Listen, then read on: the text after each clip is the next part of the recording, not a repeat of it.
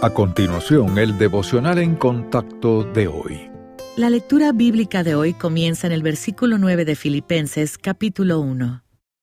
Y esto pido en oración, que vuestro amor abunde aún más y más en ciencia y en todo conocimiento, para que aprobéis lo mejor, a fin de que seáis sinceros e irreprensibles para el día de Cristo, llenos de frutos de justicia que son por medio de Jesucristo, para gloria y alabanza de Dios.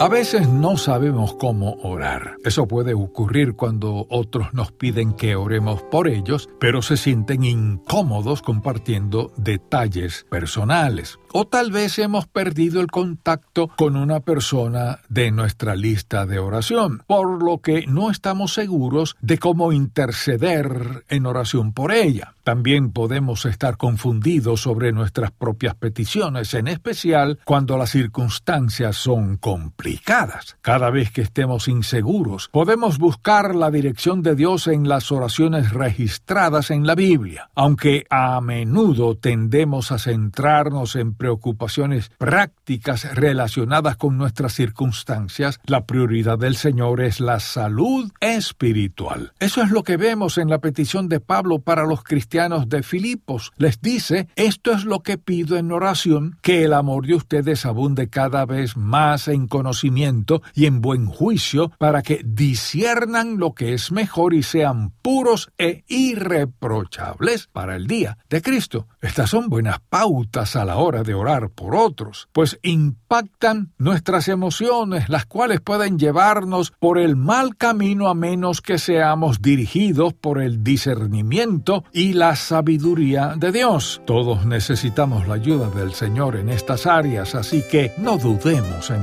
pedírsela.